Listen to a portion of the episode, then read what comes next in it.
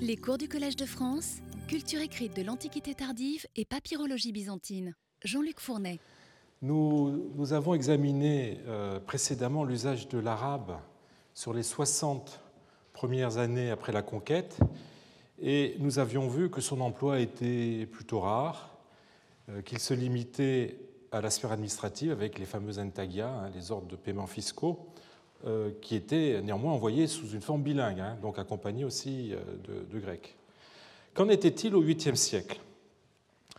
Alors, le plus important ensemble de papyrus susceptible de nous renseigner sur l'usage des langues à cette époque est celui, je vous l'avais dit, qui appartient aux archives de Basileios, Pagarque ou Diocète, pour utiliser le terme euh, employé dans, ces textes, euh, d'Aphrodito.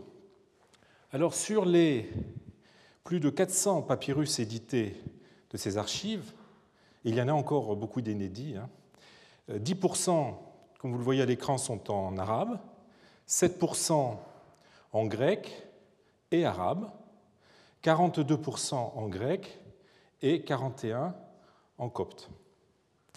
Alors, le, gros de ces archives est constitué de, lettres, on en a à peu près 170, excepté une trentaine de missives en copte, qui sont d'ailleurs toutes fragmentaires, adressées par diverses personnes euh, à Basileios, à ses agents ou à des personnes privées, ce qui d'ailleurs pourrait laisser entendre que euh, ces archives ont été contaminées aussi par des, archives privées. Eh bien, euh, la grande majorité sont adressées par le gouverneur au pagarque, traitant de sujets évidemment fiscaux, impôts, réquisitions, les fugitifs, ce qu'on appellerait dans le langage moderne les, exilés euh, fiscaux, euh, sauf que le sens n'a pas exactement dans le français moderne la, même, ne recouvre pas exactement la même réalité que dans l'Antiquité, j'aurai l'occasion d'y revenir. Une quarantaine de ces lettres sont en arabe et un peu plus de 90 en grec. Ces archives comptent aussi 29 ordres de paiements fiscaux, des intagia, émanant aussi euh, de Fustat, la capitale, tous constitués, comme nous l'avons vu, d'une première partie en arabe et d'une seconde en grec, même si, je le répète, une de ces parties a pu accidentellement disparaître. Ces intagia étaient envoyés par le gouverneur au pagarque qui, euh, nous l'avions vu, les transmettait aux collectivités de contribuables locaux, qu'il concerne, hein, selon le, système que j'ai essayé de euh, décortiquer la semaine dernière. L'ensemble le plus volumineux de ces archives se compose de registres et de comptabilité, là encore de nature fiscale. On en a à peu près 90 pièces. Alors c'est un chiffre approximatif pour autant qu'il est malaisé de déterminer les fragments qui appartiennent au même registre. Le plus épais de ces registres, le papyrus Londres 1419, contient 33 folios, c'est-à-dire 66 pages, et il est incomplet. Alors je vous montre, pour que vous ayez un peu une idée de ces, textes, je vous montre la page, euh, une page de l'édition de ce codex qui atteint jusqu'à 1500 lignes, vous imaginez. Et euh, ce sont des lignes bien denses, à la fois par leur longueur et aussi par le nombre d'abréviations dont elles sont truffées. Alors, quand il s'agit de registres dressés par l'administration locale euh, sous le contrôle des bureaux du PAGARC, comme les assignations des impôts, euh, appelées aussi euh, mérismoï, la langue est exclusivement le grec. Quant aux déclarations des contribuables, ce qui est appelé en, grec les diastalmoi, adressées au pagarque, elles sont en copte avec une récapitulation chiffrée appelée gnosis hein, en grec, qui est écrite en langue grecque. Vient enfin le dossier des documents juridiques, soit plus de 120 papyrus, principalement des euh, déclarations, en grec homologiae, émanant des contribuables euh, qui se portent notamment garants de travailleurs réquisitionnés ou de ces fugitifs, hein, de ces exilés fiscaux, sous la forme de cautionnement euh, c'est-à-dire enguetikai homologiae en grec.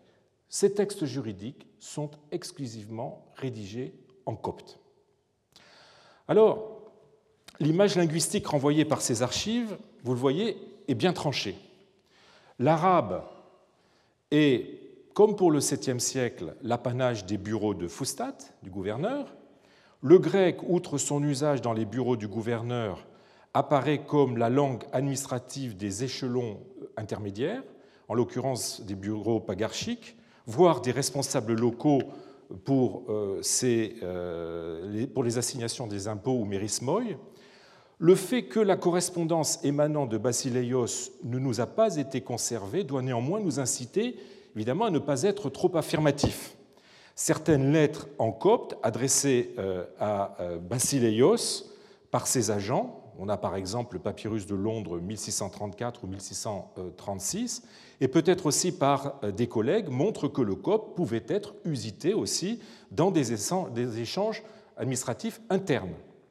Par ailleurs, euh, nous avons déjà vu que les pagarques, les ducs ou les émirs pouvaient adresser des ordres de paiement euh, à des contribuables individuels en copte à côté de ceux qui étaient émis en grec, en tout cas pour ce qui est de la Haute-Égypte.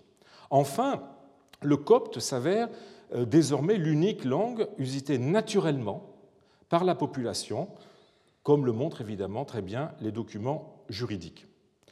Alors, revenons à l'arabe. Si les archives de Basileios contiennent euh, de ces entagia bilingues qui, on l'a vu, apparaissent dans les années 690, on y voit pour la première fois l'usage intensif de l'arabe pour les lettres émanant de Fustat. Nous n'avions pu identifier pour le 7e siècle, vous vous souvenez, que deux lettres gouvernorales en arabe, probablement d'Abdelaziz ibn Marwen, et encore sont-elles douteuses. Hein. L'une euh, ne donnant ni le nom ni le titre du gouverneur, c'est euh, la première. Euh, l'autre pouvant, vous vous souvenez, être aussi un entagion, et il y avait une différence d'opinion entre Werner Dim et Youssef Rahib. Les euh, archives euh, d'un homologue de Basileios, en fonction aux alentours de 675, de Pagarque d'Edfou Papas, n'ont pas livré euh, de lettres gouverneurales en arabe. Il est vrai qu'elles ne contiennent pas non plus de lettres gouverneurales grecques, puisque la correspondance de Papas se borne à des échanges avec l'émir en fonction au niveau de la province de Thébaïde. C'est donc une nouveauté que nous donnent à voir les archives de Basileios, nouveauté qui n'est peut-être qu'un effet de notre documentation lacunaire, mais qui n'en mérite pas moins euh, d'attirer euh, notre attention sur l'usage euh, désormais bien établi vers 710 de l'arabe dans les relations épistolaires entre gouverneurs et pagarques. Nous avons vu que ces archives contiennent environ 40 lettres gouverneurales en arabe, contre plus du double c'est-à-dire 90 à peu près en grec. Pourquoi ces deux langues? L'articulation entre les deux, entre ces deux pans de la correspondance, le pan grec et le, pan arabe, euh, émanant de la même personne, le gouverneur, intrigue a priori. En posant de façon aiguë les rapports du grec et de l'arabe, elle mérite que nous nous, y intéressions de plus près, d'autant que euh, les deux langues sont beaucoup plus imbriquées que la bipartition lettre arabe, lettre grecque pourrait nous le laisser euh, croire de prime abord. Depuis la publication de plus de 70 lettres grecques par Harold Bell dans le quatrième volume des Papyrus de Londres, euh, il s'agit des lettres qui vont de 1332 à 1406, donc publiées en 1910. Eh bien, depuis cette publication, il semble être acquis que les lettres grecques sont le pendant euh, des lettres originellement écrites en arabe. Autrement dit, que chaque lettre arabe du gouverneur faisait l'objet d'une version grecque sur un autre feuillet et que les deux versions étaient envoyées ensemble au pagarque. Une euh, telle procédure ne laisse pas d'étonner. Nous devons donc examiner ces lettres en détail. Alors, qu'elles soient grecques ou arabes, ces lettres présentent, avant même qu'on entre dans leur contenu, présentent un format tout à fait particulier qui n'a pas retenu jusqu'ici toute l'attention qu'elle aurait dû, qu'il aurait dû. elles sont toujours rédigées transversa carta. Vous vous souvenez, j'ai déjà utilisé ce terme au sujet des, lettres paires, c'est-à-dire en faisant pivoter de 90 euh, degrés le rouleau.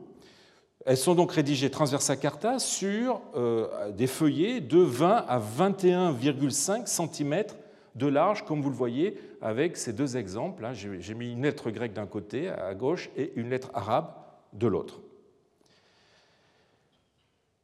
Cette largeur, 20 à 21,5 cm, est assez inhabituelle puisque les lettres privées ou les lettres administratives non gouvernorales adoptent normalement un format plus large correspondant à la totalité de la hauteur d'un rouleau, et nous avions vu déjà qu'un rouleau faisait en hauteur aux alentours de 30 à 35 cm.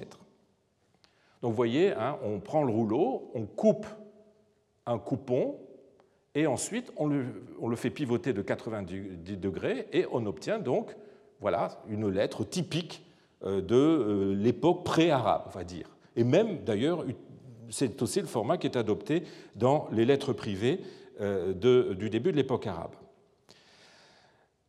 On peut avoir aussi un autre système que l'on voit dans les archives de Sénoutios, hein, qui sont du tout début de la conquête, où on a affaire à un format plus étroit correspondant à la moitié d'un rouleau, c'est-à-dire environ 17 cm. Donc vous voyez qu'on coupait le rouleau euh, en deux et on obtenait deux coupons qui pouvaient servir donc pour des lettres, pour des lettres administratives.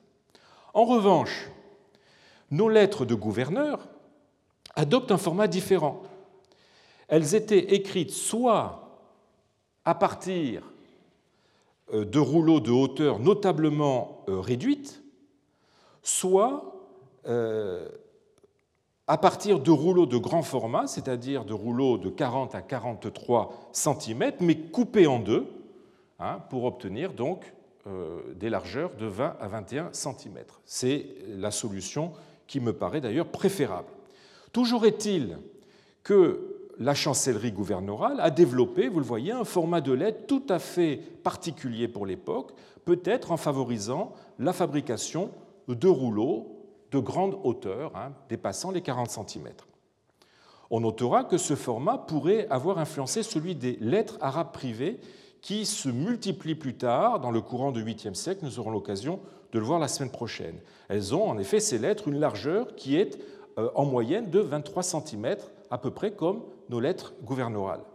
Vous voyez incidemment l'attention que nous devons euh, apporter euh, au format dans la mesure où ils peuvent être le reflet d'identité culturelle, hein. nous l'avions vu avec le format des lettres perses, ou le reflet aussi des contextes d'élaboration de l'écrit. Hein, et loin d'être une donnée contingente, le format est la traduction matérielle d'une intention, d'une identité revendiquée, qu'elle soit culturelle ou qu'elle soit socio-professionnelle, euh, comme c'est peut-être d'ailleurs le cas ici avec nos lettres, euh, euh, arabes et grecques, émanant de la chancellerie du gouverneur. Il y a là un champ d'étude particulièrement fécond, où beaucoup reste à faire pour notre époque, une étude des formats des, rouleaux et des documents qui en découlent et un désidératum pour la période arabe en comparaison avec la période précédente. Alors, nos, lettres gouverneurales grecques sont écrites euh, dans une cursive penchée. Hein, vous en avez un exemple à l'écran. Vous voyez qu'elle est très différente de la minuscule euh, droite utilisée pour les intagas, comme nous avions eu l'occasion de le voir la semaine précédente. Donc, euh, cursive penchée, elles sont écrites selon une diplomatique, elle aussi bien particulière. Alors voici, à titre d'exemple, une de, ces lettres grecques. Euh, malheureusement, je vois que le grec ne ressort pas à l'écran. C'est bien dommage. Mais de toute façon, je vais vous lire la traduction. J'avais choisi euh, comme exemple, comme échantillon, le papyrus Londres 1346, qui est une lettre du 3 janvier 709. Donc je vais vous lire euh, la traduction de la lettre en me contentant pour l'instant de euh, vous donner simplement la traduction du corps de la lettre proprement dit. Au nom de Dieu, Koura ben Sharik à Basileios, diocète du village d'Aphrodito. Nous avons assigné à ton district administratif, le texte dit Dioikesis, hein, j'ai déjà eu l'occasion de vous dire que euh, Basileios était appelé dans les textes un dioiketes, c'est-à-dire un, gérant, un intendant, mot à mot, un administrateur. Donc nous avons assigné à ton district administratif divers articles, eidé, hein, dit le, le grec, c'est-à-dire des produits en nature prélevés à titre d'impôt, pour le compte de la maintenance et de l'équipement des bateaux de Clisma. Clisma, c'est Suez. Sans compter l'allocation d'entretien, la fameuse dapanée, hein, dont j'ai déjà eu l'occasion de parler, allocation d'entretien des matelots sur les bateaux qui sont dans la même Clisma. Et nous t'avons envoyé aussi des ordres de paiement, entagia, qui les concernent il y a pas mal de jours, en te demandant de les envoyer rapidement avant la baisse du niveau des eaux du canal de Trajan. Alors là, on a une, allusion très intéressante à ce fameux canal hein, qui faisait la liaison entre, entre Babylone et Suez, Clisma, euh, et euh, qui est en fait euh, une construction d'époque pharaonique qui, après une période de désaffection, a été remise en fonction par Hamr, mais apparemment ce canal n'était pas navigable ou n'était navigable qu'au moment de la montée des eaux du Nil, hein, sous l'effet de la crue. Voici une, carte Google où vous voyez bien encore l'emplacement de ce canal hein, qui passait par Boubastis et qui redescendait ensuite jusqu'à Suez. Hein. Babylone, c'est-à-dire le Caire, étant ici. Je reprends la traduction de ma lettre. Et jusqu'à aujourd'hui, tu n'as jamais envoyé quoi que ce soit de tout cela qui soit digne de mention. Aussi, à réception de la présente lettre, immédiatement, dans l'heure, envoie tout ce qui, de ces articles, est du ressort de ton district administratif, sans retard du tout, ni sans nous négliger, à t'envoyer, sans nous obliger à t'envoyer une autre lettre si tu as toutefois un peu de bon sens et d'esprit. Car tu sauras que si tu tardes dans l'envoi du moindre des dix articles ou de l'allocation d'entretien et que le niveau des eaux baisse, tu devras les envoyer par voie terrestre jusqu'à Clisma en payant leurs frais de transport sur tes propres biens. Écrit le 8 ibi de la huitième indiction. Alors, contrairement aux lettres grecques privées, euh, ou aux lettres administratives d'échelon inférieur, les lettres du gouverneur sont dotées d'un euh, prescrit, c'est-à-dire hein, d'une formule introductive, qui commence par la basmala abrégée, traduite en grec. Euh, malheureusement, il va falloir que vous m'écoutiez, vous n'aurez pas le support visuel du PowerPoint. donc la basmala traduite en grec, mais abrégée hein, sous la forme en onomati tuteu, au nom de Dieu, suivi de la formule d'adresse euh, classique, c'est-à-dire le nominatif de celui qui écrit et le datif du destinataire, mais sans, sans le kairein, c'est-à-dire bonjour euh, euh, traditionnel. Et donc là, on a dans, le texte grec Kora ben Zerik, Symbulos, Kora ben Sharik, gouverneur, Basileio Dioikete, Comès Aphrodito, au du village d'Aphrodito. Vous remarquerez qu'il n'y a pas d'épithète honorifique utilisée. Hein. Euh, normalement, Basileios aurait pu être doté euh, d'une épithète honorifique.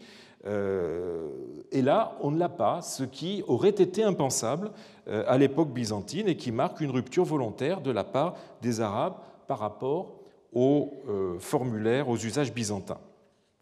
Ces lettres ne sont conclues par aucune formule de salutation, hein, comme c'était devenu la règle dans l'épistolographie byzantine, mais elles se terminent sur une date euh, exprimée par le verbe égrapher, écrit, plus ensuite le mois, le jour et l'indiction, mais jamais, jamais l'année égérienne. Elles comportent habituellement un résumé qui est ajouté dans la partie supérieure, alors imaginez que le texte soit là, dans la partie supérieure gauche, le résumé est là, dans la partie supérieure gauche de euh, la lettre, tandis qu'un un résumé en arabe est écrit dans la partie supérieure droite. Donc là, le résumé hein, en grec se contente de donner l'objet de la lettre avec péri plus génitif au sujet de, hein, l'objet de la lettre, tandis que la note arabe donne l'objet précédé du destinataire, en l'occurrence ila sahib ishku, au pagarque d'ishkao, au sujet de, et là en l'occurrence, dans notre texte, pour les arabisants, vous voyez qu'il est question d'accélérer un pour fi euh, tajil mata al-Kulzum euh, pour accélérer l'approvisionnement de Kulzum. Enfin, une adresse est ajoutée sous la forme d'un endossement au verso qui reduplique le, prescrit.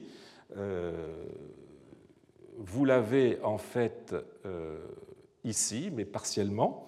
Donc on a Kura ben Sharik, Symbulos, Basileio Dioikete, Comes Aphrodito, Kura ben Sharik à Basileios, diocède du village d'Aphrodito. Alors, passons maintenant aux lettres arabes.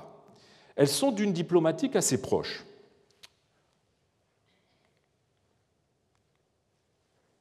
J'ai pris comme exemple un papyrus qui se trouve ici à Paris, hein, à la Sorbonne, l'inventaire 2344, qui a été publié par Youssef Rahib euh, en 1981.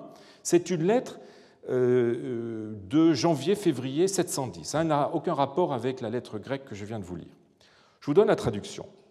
Au nom de Dieu, clément et miséricordieux, de Koura ibn Sharik à Basileios, sahib d'Ishku. Je loue Dieu en dehors de qui il n'y a nulle divinité. Passons maintenant aux affaires. J'ai ordonné la distribution des parts des matelots des navires d'Égypte et des navires des Syriens et des rations de ceux qui s'y embarqueront parmi les combattants. Lorsque te parviendra ma lettre, que voici, ordonne aux gens de ton district d'entreprendre la fabrication du pain et qu'ils soignent sa fabrication, car seul convient aux troupes le bon pain. Sache que si tu expédies un pain qui n'est pas bon, il ne, te sera pas, accepté de toi, et t'atteindra pour cela ce que tu réprouves. Envoie alors pour la fabrication de ce pain ceux qui surveilleront et soigneront sa fabrication. Je ne te ferai aucune concession en cette affaire s'il plaît à Dieu. Inch'Allah. Que le salut soit sur celui qui suit la direction, écrit par Yazid au mois de Rabi de l'an 91. Alors, vous voyez qu'après la basmala, Hein, au nom de Dieu clément et miséricordieux, et l'adresse sous la forme de Koura ben Sharik à Basileios, euh, Sahib d'Ishku, donc Pagarque d'Ishku, on a euh, une formule de louange, euh, je, je, la, la Hamdallah, je loue Dieu en dehors de qui il n'y a nulle divinité, puis, après une formule de transition, euh, Amabadou, après cela, hein, littéralement pour ce qui est après, hein, qui est traduit par Youssef euh, Rahib, euh, et maintenant passons aux affaires, et bien après cela vient le corps même de la lettre. Cette lettre se termine sur la formule religieuse que le salut soit sur celui qui suit la direction, et puis par sorte de colophon hein, écrit par X euh, avec le nom, avec le mois et l'année euh, égérienne, mais jamais le jour. Donc pour les arabisants, vous avez euh, la structure de, la lettre qui est résumée sur cette diapositive, hein, au nom de Dieu clément et miséricordieux, de X à Y, je loue Dieu en dehors de qui il n'y a nulle divinité, et après cela, le corps de la lettre, la formule finale religieuse et le colophon. Ce n'est pas tout. En dehors de la lettre elle-même et de son endossement et de ses résumés qui sont écrits au départ, il y a un élément qui est écrit à l'arrivée, une note de réception en grec qui est apposée sur le verso de la lettre, aussi bien grec qu'arabe. Alors là, on ne voit pas, il s'agit de la formule qui est, ici, et qui, je vous lis sa traduction, 25 hein, du mois de Méchir de l'indiction 8, apporté, sous-entendu la lettre est apportée, par Saïd au sujet de l'envoi des réquisitions pour Clisma. Et voilà ce qu'il en est pour la lettre grecque, la lettre arabe, pardon, où cette note de réception est aussi écrite en grec, le 27 du mois de Méchir, indiction 7, portée par le courrier Rachid, fils de Mouslem, sur, la fabrication des pains au titre des rations des Moigaritai. Ce mot de Moigaritai, j'aurai l'occasion d'y revenir la semaine prochaine ou dans deux semaines. Je vous montre une image de euh, cette note de réception grecque qui est apposée euh, lorsque la, lettre arabe arrive dans les bureaux de euh, Basileios. Hein. Comme vous le voyez, les lettres grecques contiennent de l'arabe, hein, sous la forme d'un résumé dans la marge supérieure droit, et les lettres arabes contiennent du grec sous la forme d'une note de réception écrite sur le verso. Le mélange de langues dont elles témoignent aboutit donc à des objets linguistiquement assez complexes, de même que semble complexe ou anormalement compliqué le système du double envoi bilingue dont je vous ai résumé la théorie et qui soulève bien des questions. Pourquoi les deux versions étaient-elles envoyées séparément et non sur le même feuillet comme les intagia où euh, texte arabe et texte grec se succèdent sur le même coupon? Selon Bell, ce serait dû à la longueur du texte qui excéderait la taille d'un feuillet aisément maniable. Effectivement, on a des lettres qui peuvent faire jusqu'à plus de 2 mètres de haut. La lettre euh, en arabe était traduite en grec sur un autre feuillet et les deux étaient donc euh, envoyés ensemble. Mais dans ce cas, pourquoi avoir doté les deux versions de résumé, l'un en arabe dans l'endossement de la version arabe et euh, deux autres en arabe et en grec en haut du recto de la version grecque Pourquoi, puisque la version arabe comportait un résumé, pourquoi en avoir ajouté un en arabe dans la version grecque? Enfin, lorsque les lettres arrivent à Aphrodito, pourquoi munir chacune des deux versions d'une note de réception apparemment identique en grec? Alors je, vous signale que bon, nous avons un, certain nombre de notes de réception sur les, lettres grecques, nous en avons beaucoup moins sur euh, les lettres arabes. Hein. Je vous mets euh, les exemples que j'ai pu identifier euh, à l'écran. Vous voyez qu'ils sont rares. Tant et si bien que Sébastien Richter, dans un article intitulé Language Choice in the Cura dossier, publié dans les actes de ce, de ce colloque dont j'avais eu l'occasion de vous parler à mon premier cours, hein, euh, dirigé par Anna Papakonstantinou, The Multilingual Experience in Egypt from the Ptolemies to the Abbasids, donc en, 1900, en 2010, eh bien, Richter euh, dit que ces notes de réception sur les lettres arabes sont exceptionnelles. Mais si sûr, euh, cela est probablement dû à des questions de conservation, car euh, ces, notes sont souvent abrasées et sur des parties du rouleau qui sont sujettes euh, à des dommages.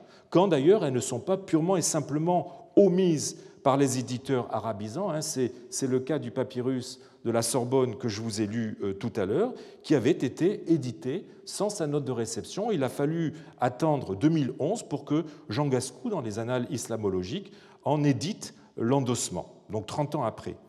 Euh, vous avez aussi des éditeurs arabisants qui euh, n'identifient pas réellement ces notes ou qui les éditent euh, assez mal. C'est le cas, par exemple, de, la note de réception du papyrus d'Heidelberg numéro 2, qui a été mal lu par l'helléniste qui avait conseillé l'éditeur arabisant, Becker, qui s'appelle Gerhardt, et d'après une image que euh, m'a communiquée Laios Berkes, que je voudrais remercier ici, on peut lire, alors là vous avez ici la version euh, de l'édition, euh, qui n'a pas beaucoup de sens, et voici la version que je propose, et qui est d'ailleurs aussi la lecture qu'a fait Berkes et Ventigame, et qui vont d'ailleurs publier cette lecture ainsi qu'un ensemble, une révision d'autres notes, d'autres endossements des lettres Koura dans un article qui est en préparation.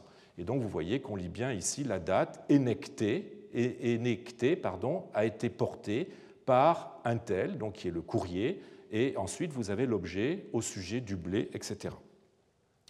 Donc on a, bien, euh, on a bien aussi le système des notes de réception grecques sur les lettres arabes. Pourquoi? Pourquoi ce double avoir muni à la fois les lettres arabes et les lettres grecques de, de ces notes de réception Tout cela, vous voyez, est bien compliqué et assez peu économique.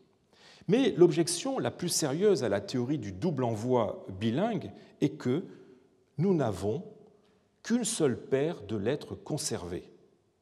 Sur les trois paires que Bell pensait avoir identifiées, en fait, une seule lui paraît réellement certaine.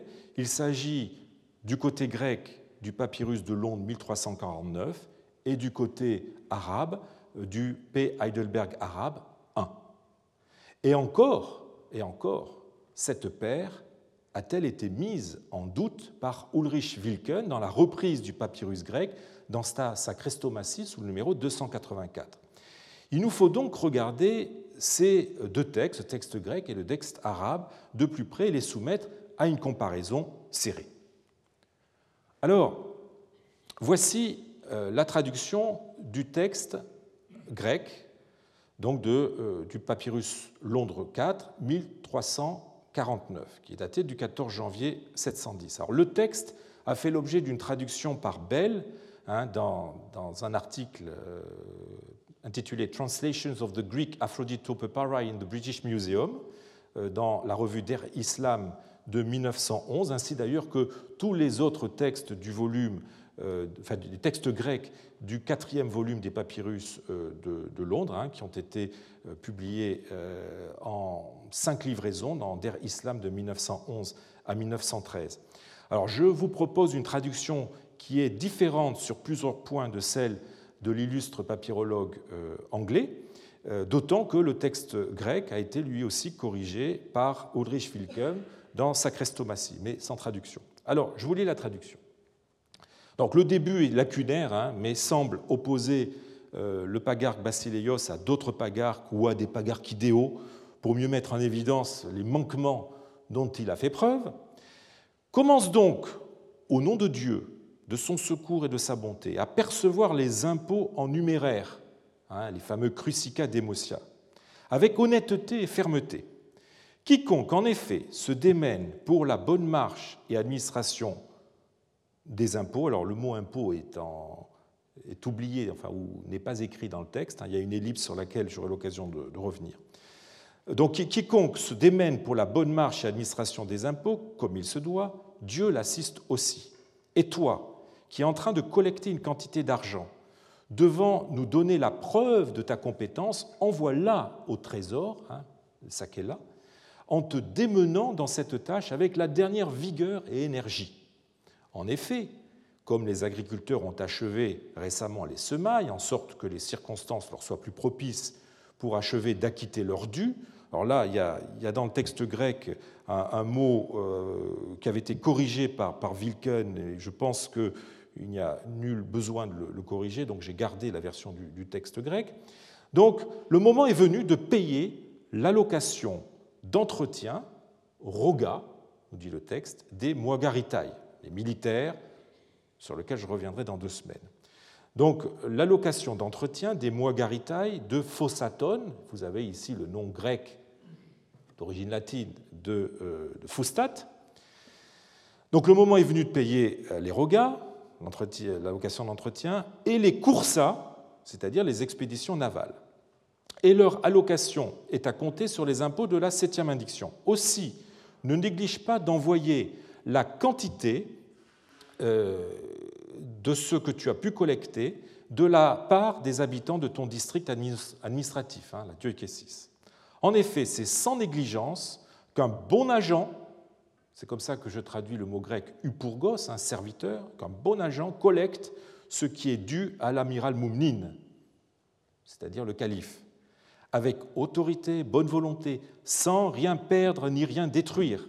Nous entendons donc, par le commandement de Dieu, savoir comment tu te, comportes dans ton travail, et tu ne nous cacheras rien. Nous voulons que tu fasses partie de ceux qui ont de l'intégrité et de la bonne volonté. Et si nous voyons que tu en fais partie, nous nous sentirons obligés de te récompenser à la mesure de tes actes.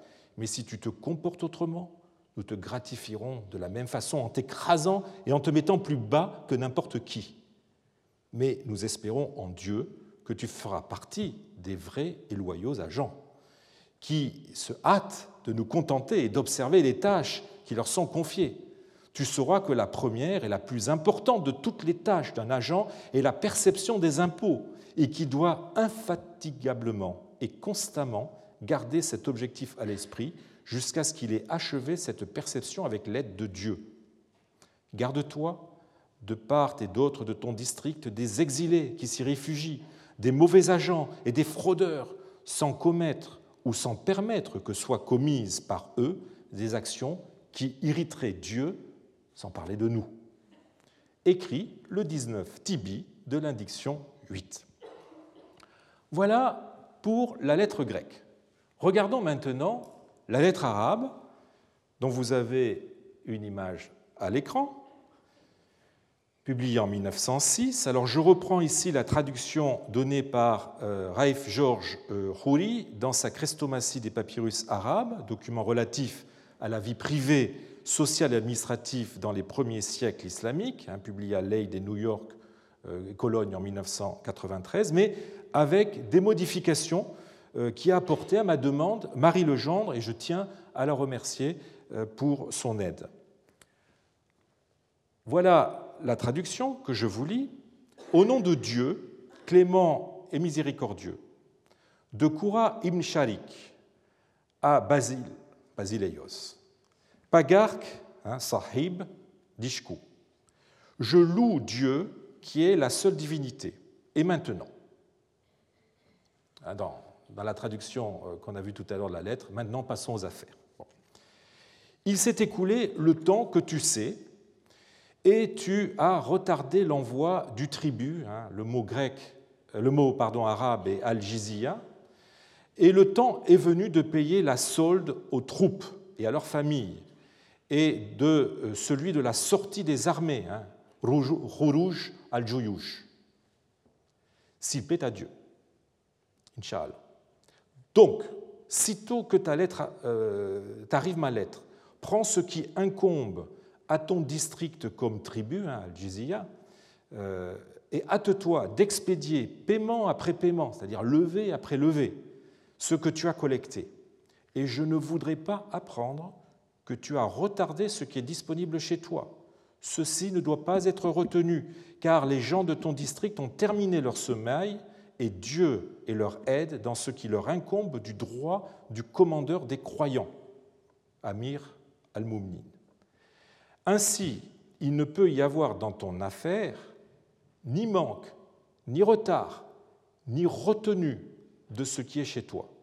Car si l'argent avait été rassemblé jusqu'à moi, j'aurais donné aux troupes leur solde, s'il plaît à Dieu.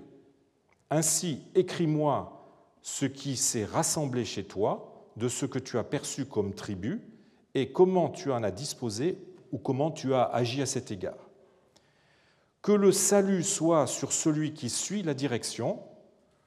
Jarir a écrit cette lettre au mois de Rabi 1 de l'année 92. Alors, il n'y a guère de doute que l'objet et les circonstances de ces deux lettres sont identiques. Il s'agit de deux lettres concernant l'envoi de la euh, roga, c'est-à-dire de l'allocation d'entretien en numéraire des militaires arabes à côté du, risque, euh, en grec rouzikon, qui est l'allocation en blé. Donc l'envoi de la roga et de la contribution au, au Coursa, c'est-à-dire aux expéditions navales. Elle date d'ailleurs de la même époque. La lettre grecque est datée du 14 janvier 710, tandis que la lettre arabe est datable entre le 7 janvier et le 7 février 710. Euh, hein, je vous ai dit que dans les datations en arabe, le jour n'était pas mentionné. on y retrouve des phrases ou des segments de phrases, sinon identiques, du moins assez proches, malgré une phraséologie différente, hein, tenant notamment à des usages épistolaires divers, côté arabe ou côté grec, et en dépit d'une structuration euh, très différente entre les deux lettres. Alors, regardons ces, points communs.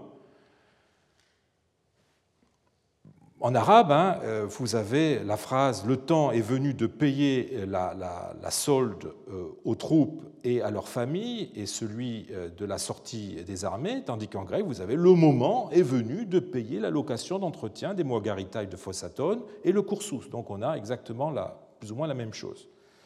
vous avez en arabe la phrase Écris-moi ce qui.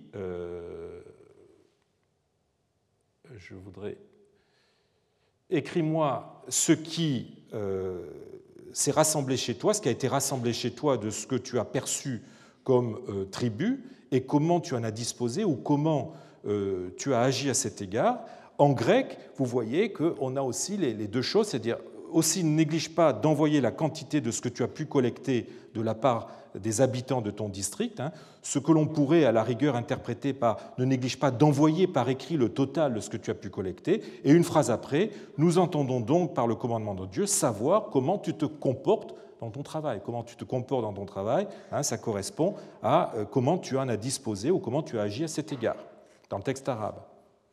Donc le gouverneur, voyez, veut savoir la somme qui a été collectée jusqu'ici, mais veut savoir aussi comment la collecte se déroule. Euh, donc, il souhaite avoir donc des informations d'ordre budgétaire, si je puis dire, mais aussi sur l'état euh, d'esprit de la population au moment de la, de la collecte.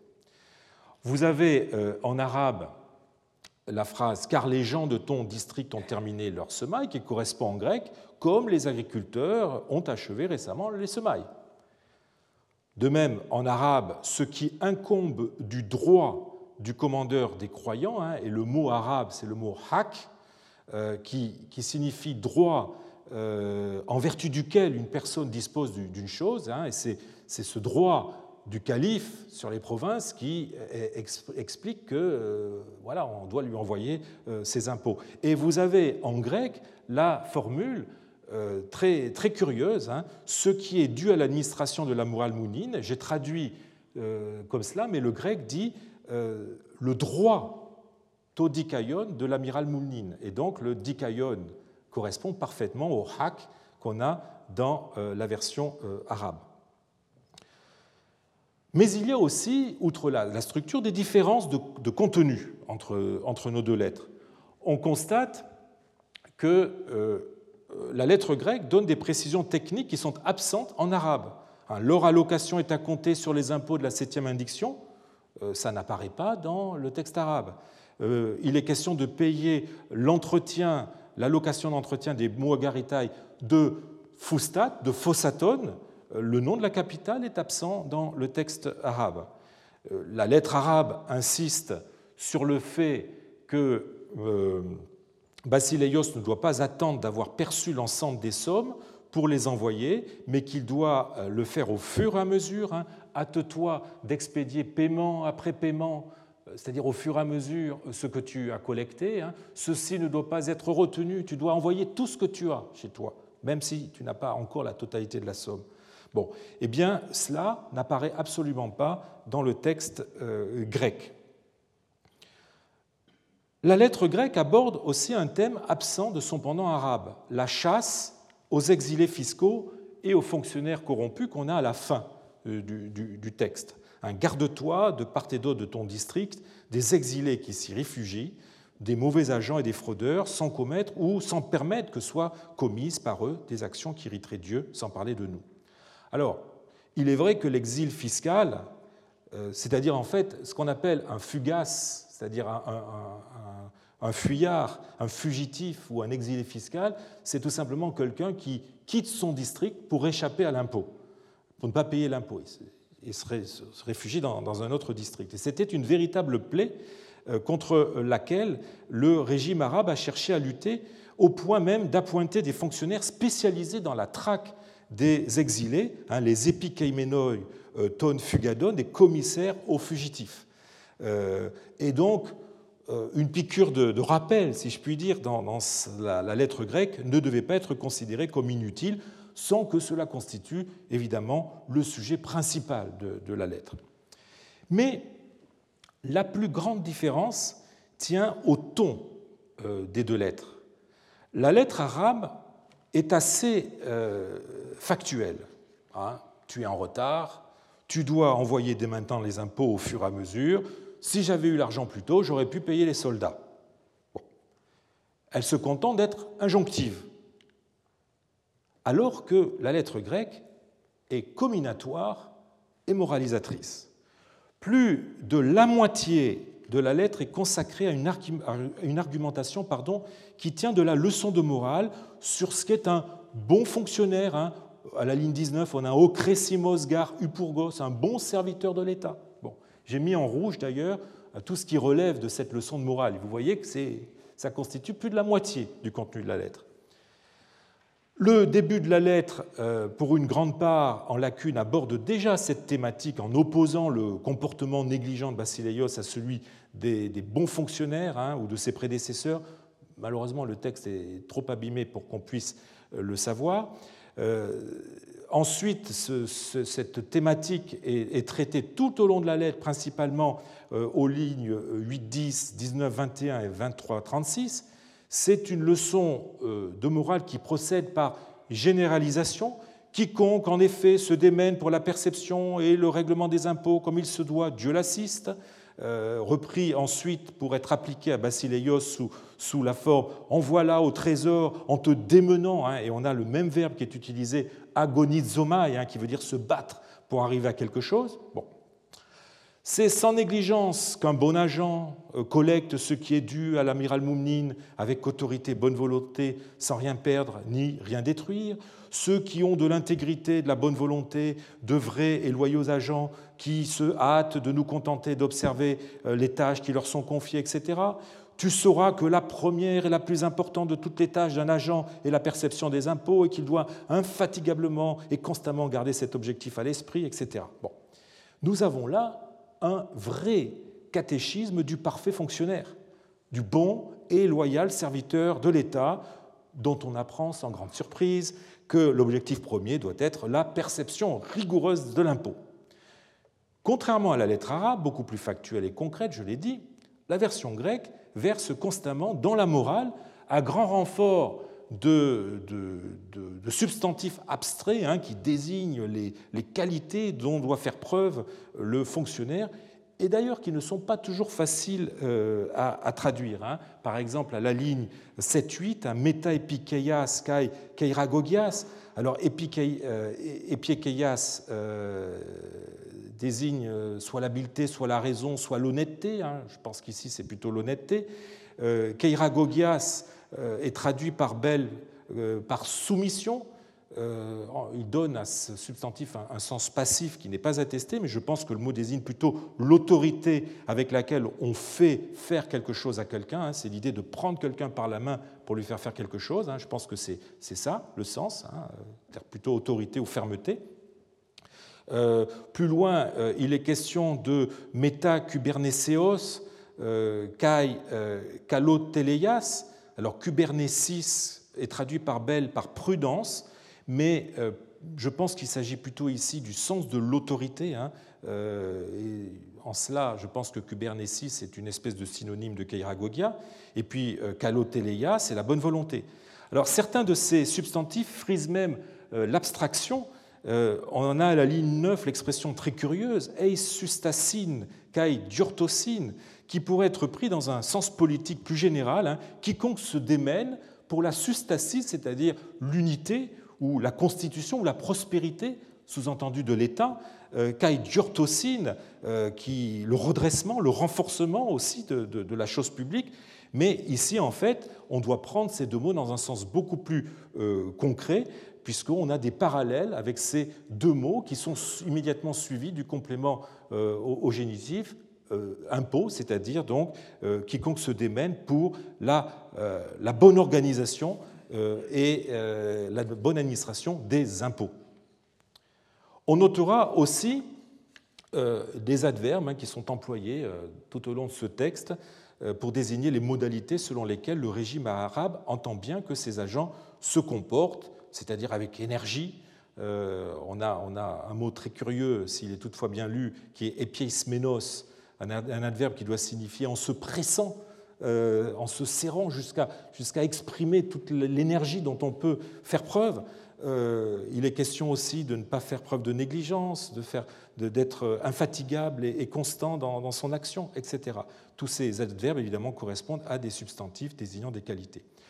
De, ce point de vue, les lettres gouverneurales sont d'un extrême intérêt pour la vision politique et institutionnelle euh, des arabo-musulmans et la conception de l'État que le nouveau régime a cherché à imposer à la population.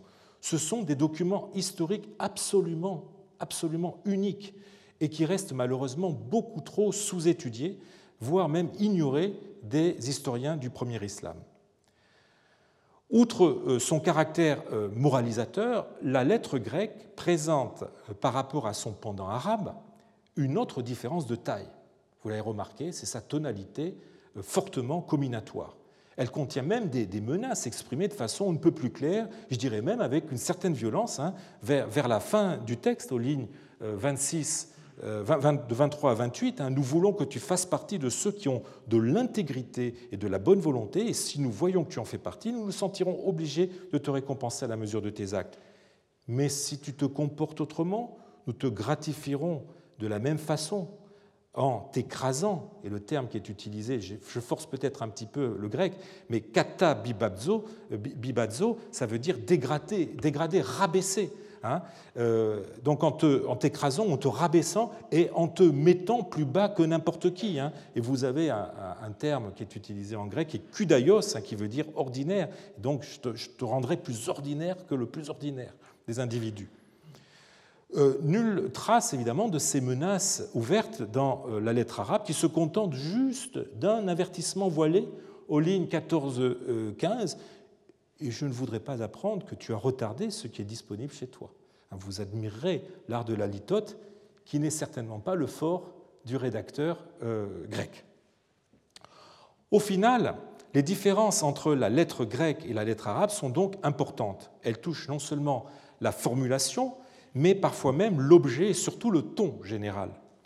Bell avait anticipé ces objections qu'on pouvait faire à sa théorie de l'envoi des lettres par, par en considérant que la version grecque n'était pas une traduction de l'arabe, mais que les deux étaient écrites indépendamment. On a déjà vu euh, avec les intagia qu'il y a des différences toujours très formelles entre la version arabe et grecque, explicables par le génie de chacune de ces langues. Mais ici, nous sommes loin de différences purement formelles, au point qu'on pourrait soupçonner que les deux lettres n'ont pas été écrites exactement au même moment, quoique les circonstances de départ soient les mêmes. Constatant la différence de ton entre la lettre arabe et la lettre grecque, on pourrait en conclure que la seconde aurait été envoyée quelque temps après la première, une fois que les services du gouverneur eurent constaté que la première lettre n'avait pas eu de résultat ce qui expliquerait le ton combinatoire adopté ensuite pour la lettre grecque. Mais les dates ne permettent pas d'aller dans ce sens. La date euh, de la lettre grecque est le 14 janvier 710, ce qui voudrait dire, en cas d'antériorité de la lettre arabe, qui est datée, je vous le rappelle, du 7 janvier au 7 février, qu'elle a été envoyée entre le 7 et le 14 janvier. Euh, autrement dit, il ne peut y avoir qu'une semaine au mieux, au mieux, entre les deux lettres, ce qui ne laisse pas assez de temps pour que la première lettre ait eu le temps d'arriver de Foustat à Aphrodito, en Moyenne-Égypte, et qu'on euh, se soit impatienté à Foustat du manque de réaction de la part de Basileios, qui nécessite quand même d'attendre quelques jours.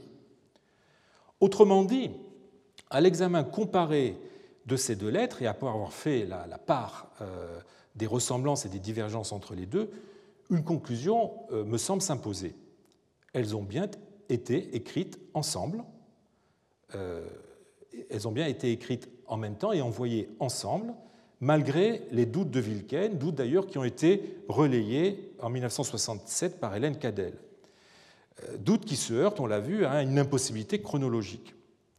On notera d'ailleurs que la lettre arabe ne porte pas d'endossement ni de résumé en arabe sur le verso, alors même que la partie où ceux-ci sont écrits est bien conservée, pardon, et qu'elle n'est pas munie d'une note de réception en grec.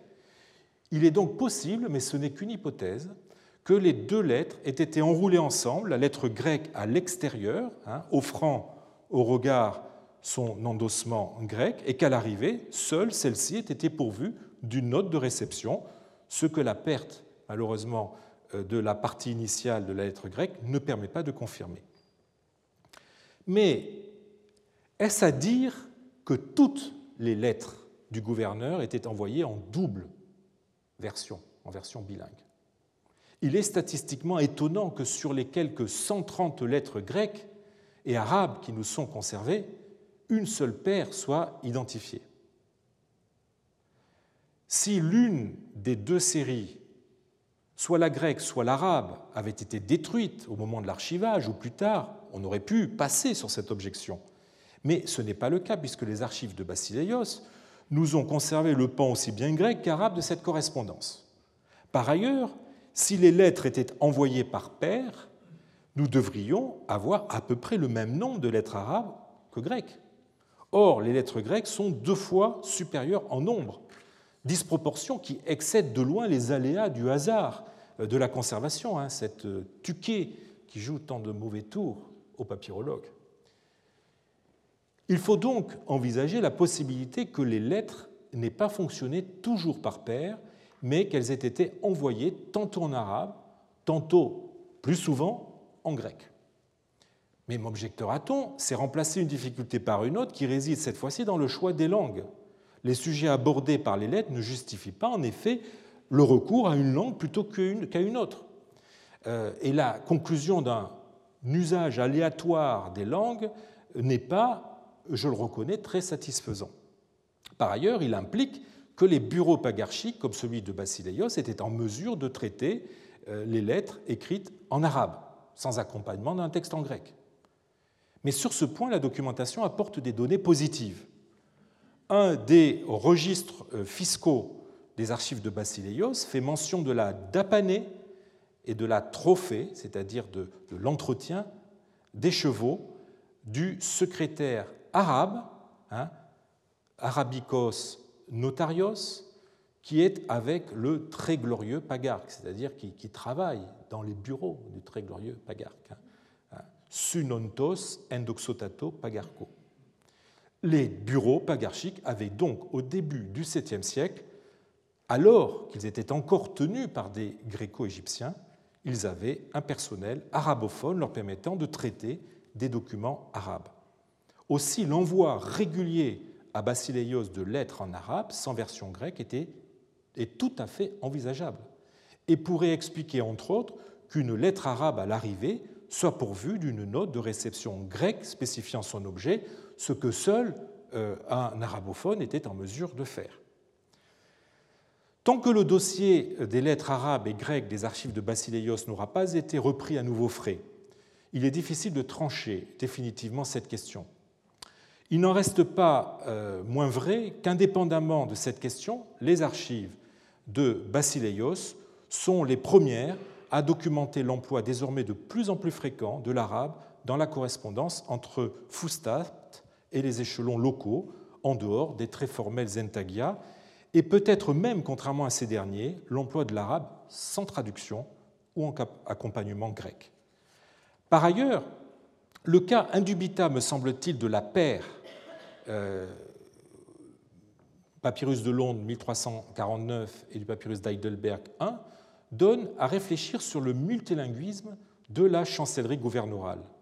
Les fortes discordances entre les deux montrent que celle-ci a renoncé au système de la traduction en vigueur dans les entagia. La précision comptable explique que dans ces derniers, la version arabe et grecque aient été concordantes. Les lettres, elles, ont une dimension psychologique et une finalité disciplinaire qui nécessitaient que le message dont elles étaient porteuses soit reçu 5 sur 5, pour utiliser une expression un peu familière. Pas seulement euh, ce qu'il y avait de purement comptable, mais aussi les arrière-pensées les leçons de morale, les critiques, les menaces voilées ou carrément ostensibles. Bref, toute une rhétorique relationnelle qui, au-delà des chiffres, renforce le lien entre l'État et ses agents et corrige, le cas échéant, les incidents qui pourraient altérer ou distendre cette relation. Ces lettres transmettent des ordres de nature fiscale, mais aussi un message qui incarne la voie du pouvoir et qui peut parfois se doubler d'un message subliminal. Certes, il y a quelques concessions qui sont, qui sont faites à l'arabe ou à la version arabe. L'emploi euh, d'équivalent euh, grec de Inch'Allah, hein, avec sunteo en grec. Euh, on a vu aussi la notion de haq, de droit, hein, qui explique le todikayon de la version arabe. On pourrait, je me suis même demandé s'il ne fallait pas chercher aussi un modèle arabe à l'expression curieuse que l'on a à la ligne que l'on a dans la version grecque à l'expression onomatos tu teu kai tes boteias kai euh, agatu que Bell a rendu par au nom de Dieu de l'efficacité efficiency et de l'intégrité integrity mais que je préfère rendre par au nom de Dieu de son aide et de sa bonté hein. je préfère voir dans, dans, les deux mots de Boeteia et d'Agathon des substantifs qui sont des qualités de Dieu. Et cette expression n'a pas d'équivalent en grec. Hein. J'ai cherché des parallèles dans les documents grecs, euh, dans les papyrus, dans les sources littéraires ou épigraphiques. Je n'en ai pas trouvé, au point que je me suis demandé s'il n'y aurait pas ici une tentative de rendre euh, certaines notions propres euh, à, l'islam, pourquoi pas certains des 99 noms d'Allah, avec Al-Moumin, le, sauveur, hein, qui rendrait Boéteya, et euh, Albar, le, bienfaisant qui pourrait rendre euh, Agathon. Mais euh, c'est une hypothèse qui mériterait, enfin qui, malheureusement n'a pas d'appui dans la documentation grecque ou, copte. Donc malgré ces, quelques concessions qui sont faites à la, à la version arabe, vous voyez que l'ensemble de ces lettres développe en grec une rhétorique très grecque. Hein. Les Grecs avaient depuis longtemps euh, développé euh, une euh, rhétorique épistolaire. Ils avaient développé toute une typologie des, lettres, comme la lettre parénétique, la lettre didactique, la lettre de blâme, la lettre de reproche, la lettre de menace, pour me limiter à des types qui sont en rapport avec le contenu de la lettre grecque que nous avons étudiée. Hein. Je vous cite, je vous ai mis à l'écran justement le, tout début du traité sur les caractères épistolaires du pseudo-libanios, où on retrouve les lettres, les types épistolaires dont je viens de, parler, euh, même accompagné d'une euh, version arabe, qui joue alors le, même rôle symbolique que la partie arabe des, des Entagia, ces lettres s'adressaient à des fonctionnaires grecs et se devaient donc, dans un certain nombre de cas, d'utiliser le grec, puisque les moindres nuances devaient être perçues par le pagarque, ce qu'une traduction même fidèle, n'aurait pas permis à ce point. Les lettres arabes, elles, sont bien moins rhétoriques. Euh, cela peut tenir au génie de la langue arabe tout autant qu'à l'inutilité de s'embarrasser d'une éloquence épistolaire qui ne pouvait guère faire de l'effet sur son destinataire. La question de l'emploi des langues par la chancellerie gouverneurale continue à être évidemment liée à la langue pratiquée aux échelons locaux, hein, dans les bureaux locaux, après la mise euh, à disposition de secrétaires arabes dans les bureaux pagarchiques, l'étape suivante euh, devait être nécessairement le remplacement des pagarques hellénophones par un personnel arabophone.